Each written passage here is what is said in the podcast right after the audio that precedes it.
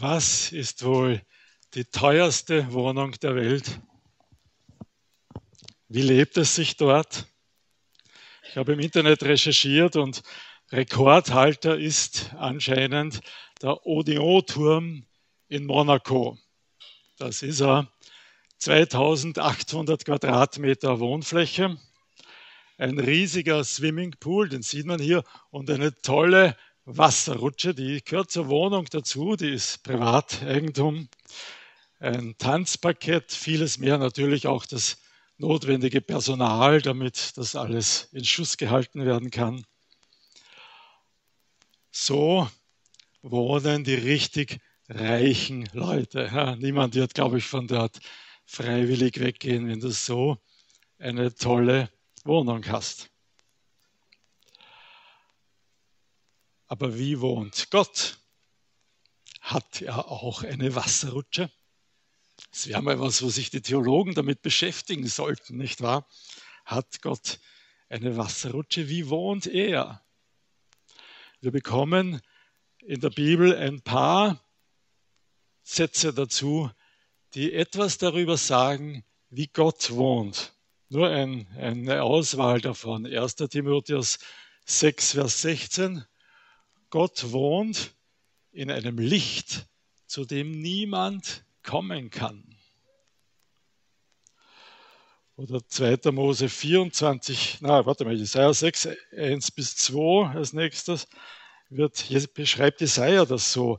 Der Boden zu seinen Füßen, nein, das war jetzt wieder falsch, er saß auf einem sehr hohen Thron. Der Saum seines Mantels füllte den ganzen Tempel aus. Er war umgeben von mächtigen Engeln. Jetzt kommt 2. Mose 24.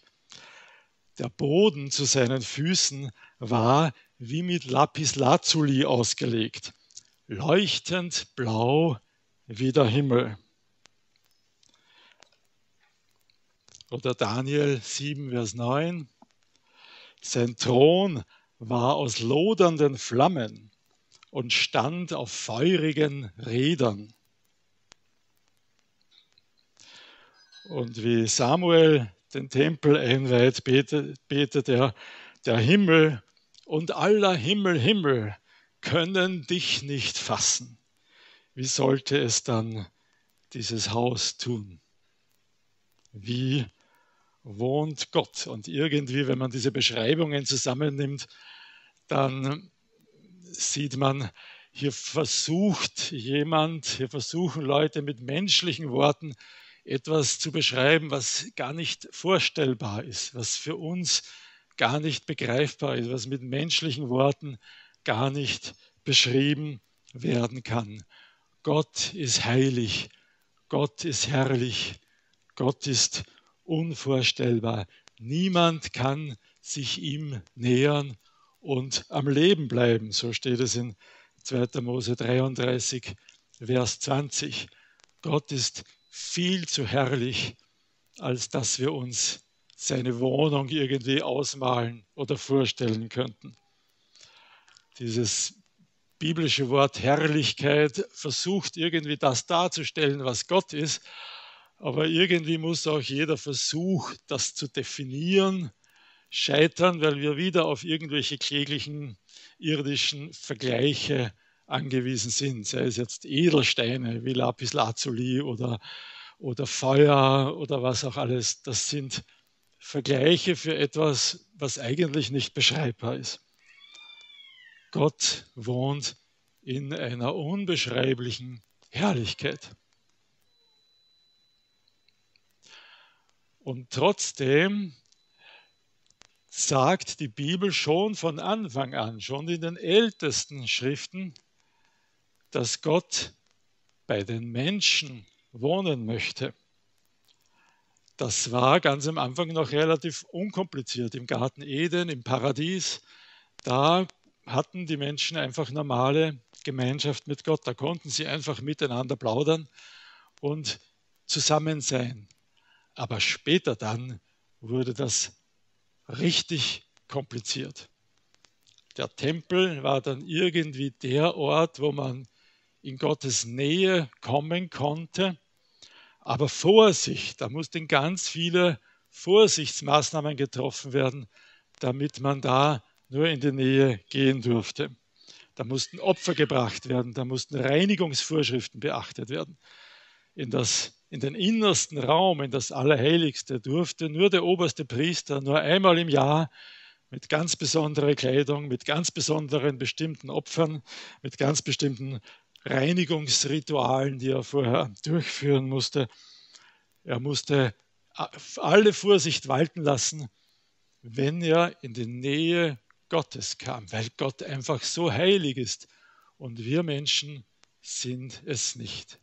Manche haben im Lauf der Geschichte irgendwie diese Vorschriften dann nicht so ernst genommen und sie wurden auf der Stelle mit dem Tod bestraft. Wir sehen als Beispiel 3. Mose 10, Nadab und Abihu, zwei Priester, die irgendwas nicht genau gemacht haben, wie es vorgeschrieben war. Sie wurden auf der Stelle getötet. Das war kein Spaß. Wer zu Gott kommen wollte, der musste all diese Vorschriften aufs Kleinste befolgen. Und trotzdem zieht sich Gott nicht zurück von den Menschen. Trotzdem bleibt Gott dabei. Er will bei den Menschen wohnen. So ein Satz wie, ich werde ihr Gott sein und sie sollen mein Volk sein. Das steht ungefähr 40 Mal in der ganzen Bibel. Habe ich gelesen, habe ich nicht nachgezählt. 40 Mal. Ich werde ihr Gott sein. Gott bleibt dabei. Trotz aller Rückschläge, trotz aller Versagen, trotz aller Probleme. Ich werde ihr Gott sein. Und sie werden mein Volk sein. Er will bei den Menschen wohnen. Warum tut er das? Warum bleibt er da so fest dabei? Und die Bibel nennt es Liebe. Zum Beispiel in dem wohl bekanntesten Vers der Bibel, Johannes 3:16. Gott hat die Welt so geliebt, dass er seinen einzigen Sohn gesandt hat. Gott liebt die Menschen, aber er liebt anders als du und ich lieben. Ich liebe zum Beispiel Schokolade, ja, das können vielleicht manche nachvollziehen. Warum? Weil die Schokolade tut etwas für mich. Ja, sie schmeckt mir, sie gibt mir ein gutes Gefühl. Ja. Deshalb liebe ich Schokolade und irgendwie liebe ich Menschen auch oft so. Ja, sie können etwas für mich tun, sie machen mir eine Freude, sie hören mir zum Beispiel aufmerksam zu, ja, und schon liebe ich euch alle. Aber bei Gott ist es anders. Gott braucht nichts von uns. Wir können ihm nichts geben, was er nicht schon hätte. Gott muss nicht irgendwie glücklicher, glücklicher werden dadurch, dass wir irgendwie mit ihm Gemeinschaft pflegen. Gott braucht nichts. Wenn Gott sagt, er liebt die Menschen, dann liebt er sie nicht, weil die ihm etwas zurückgeben können, sondern dann liebt er sie, weil er ihnen etwas geben will. Er will uns glücklich machen. Das ist es, was Gottes Liebe ausmacht. Und so kann in Wirklichkeit nur Gott lieben, denn nur er braucht wirklich nichts. Und so kommt es zu diesem erstaunlichen Ereignis von Weihnachten, dass Gott in Jesus diese Herrlichkeit verlässt, mit oder ohne Wasserrutsche, ja, das wissen wir immer noch nicht. Er verlässt diese wunderbare, herrliche Wohnung und kommt in eine Krippe. Er zieht aus seinem Palast aus und geht in eine Substandardwohnung. Ja. Nur weil er uns liebt. Ähm, ein Vers dazu aus, aus Philippa 2, wo das besonders deutlich gemacht wird. Philippa 2, 6 bis 7. Er, also Jesus, war in allem Gott gleich. Und doch hielt er nicht daran fest zu sein wie Gott. Er gab es willig auf und wurde einem Sklaven gleich. Er wurde ein Mensch in dieser Welt und teilte das Leben der Menschen. Aus der Herrlichkeit in eine Substandardwohnung. Warum? Weil dieser menschgewordene Gott die Menschen mit Gott zusammenbringen konnte. Er konnte die Menschen versöhnen mit Gott. Er konnte eine Brücke bauen zwischen Gott und den Menschen. Nur er konnte das. Wir hätten das nicht gekonnt. Kein Mensch hatte das gekonnt. Es gab keinen anderen Weg, um diese Brücke zwischen Gott und den Menschen zu bauen. Und so kommt es zu Weihnachten. So kommt es dazu, dass Gott in Jesus in der Krippe liegt. Super, also ich, ich finde es kompliziert mit den Bewegungen. Ich muss mich so auf die Bewegungen konzentrieren. Ich habe jetzt das Mikro ausgeschaltet, gerade noch rechtzeitig. Ja. Das mit dem Text und den Bewegungen, das ist richtig schwierig. Wie war das? Nicht die Krippe, nein, mein Herz hast du ausgewählt, habe ich es richtig? Dass Jesus in die Krippe kommt, als armseliger Mensch geboren wird, das ist ja schon mehr, als wir erwarten konnten. Das ist ja schon höchst erstaunlich. Aber jetzt klingt das noch nach viel mehr. Mein Herz. Jesus will in uns Wohnung nehmen. Wie soll das funktionieren? Ja, so wie ein Baby im Bauch von der Mutter ist oder so.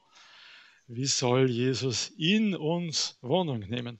Und das Lustige ist, wenn wir in dem Neuen Testament so lesen, wie gerade Paulus schreibt da sehr gern drüber, aber er beschreibt es in beide Richtungen. Er sagt, Christus in euch, ja, Kolosser 1, 27 ist das zum Beispiel, aber er sagt auch, wir sind in Christus. 1. Korinther 5, 17, wer es genau braucht. Wie geht das jetzt? Ja, also physikalisch geht das nicht, dass eine Sache in einer anderen und umgekehrt auch ist. Ich denke, er beschreibt hier keine physikalische Tatsache, sondern etwas Geistliches. Er will auf eine, eine tiefere innere Wirklichkeit hinweisen. Wir in Christus und Christus in uns. Ich denke, er will darauf hinweisen, dass hier eine ganz enge Beziehung gegründet wird. Eine Beziehung, die so eng ist, dass es nicht enger geht. Weil was kann denn enger sein als in mir und in ihm?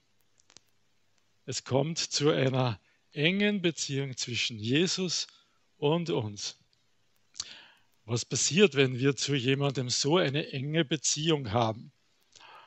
Man sagt, man wird einander ähnlicher. Ne? Das, äh, sogar bei den Hunden, da gibt es Forschungen darüber, dass also Hund und Besitzer, ihr habt es hier, die Beispiele, ja, Hund und Besitzer werden sich mit der Zeit total ähnlich und es ist verblüffend, wie also die Mimik und alles so übereinstimmt und die Frisur, okay, das ist vielleicht ein bisschen künstlich. Durch diese enge Beziehung wird man einander ähnlicher. Ich werde das noch ein bisschen anschauen. Jetzt hört noch keiner mehr zu, das ist blöd. Silas schaut wieder aus. In so einer Beziehung wird man sich ähnlicher. Man lernt voneinander. Was lernt man am schnellsten? Das wissen auch die Kinder aus dem Kindergarten. Ja? Was bringt man schon am ersten Tag aus dem Kindergarten mit von den neuen Freunden? Die Schimpfwörter. Ne?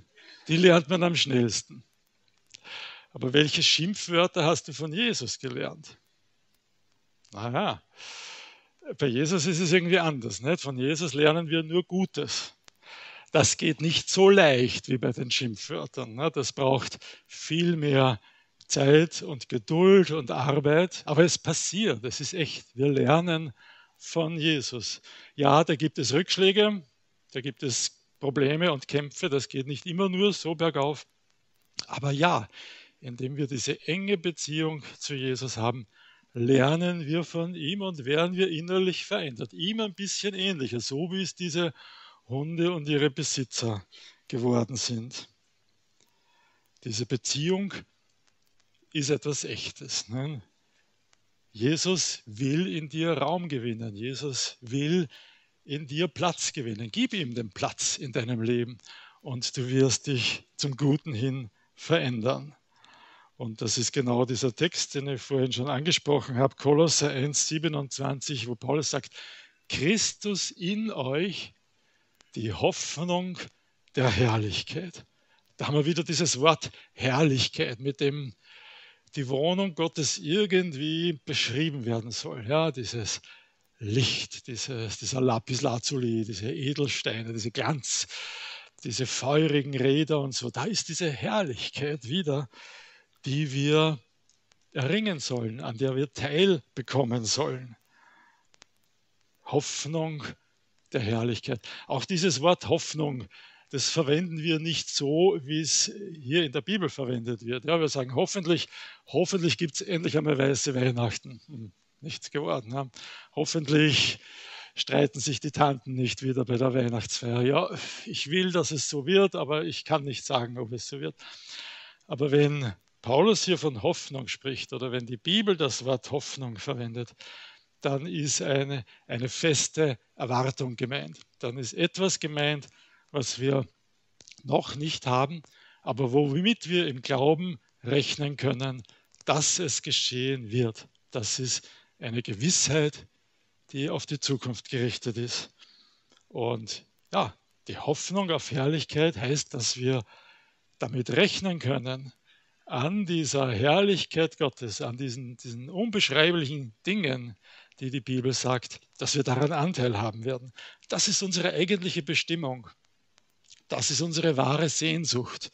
Ja, wenn du glaubst, dass diese Wasserrutsche vielleicht und das Swimmingpool oder diese Wohnung dich glücklich machen würde, mag schon sein, ein paar Tage vielleicht, aber irgendwann wird es Fahrt, glaube ich. Ne? Das, habt ihr gesehen, das war total leer, da war kein Mensch in dem Swimmingpool. Ne? Das, dem ist es wahrscheinlich schon Fahrt, der dort wohnt. Aber die, unsere wahre Bestimmung, die Herrlichkeit Gottes, die wird uns nie fahrt werden. Das ist unsere eigentliche Sehnsucht. Und genau das will Gott uns schenken. Das Kind in der Krippe, das wir zu Weihnachten feiern, das ist Gottes Ja zu uns. Das ist, Gott wendet sich uns zu, Gott bestätigt diese, dieses Vorhaben, das er hat, dass er bei uns Menschen wohnen möchte. Er gibt das nicht auf. Aber es kommt noch mehr, als dass er nur bei uns wohnen möchte. Er möchte in uns wohnen. So eine enge Beziehung, dass es nicht enger geht. Mehr Beziehung geht nicht. Er will in uns wohnen auf eine schöne und frohmachende Art. Geben wir ihm Raum, dass er in uns wohnen kann so wie es die Engel sagen zu Weihnachten, Ehre sei Gott in der Höhe und Friede auf Erden bei den Menschen, die er liebt.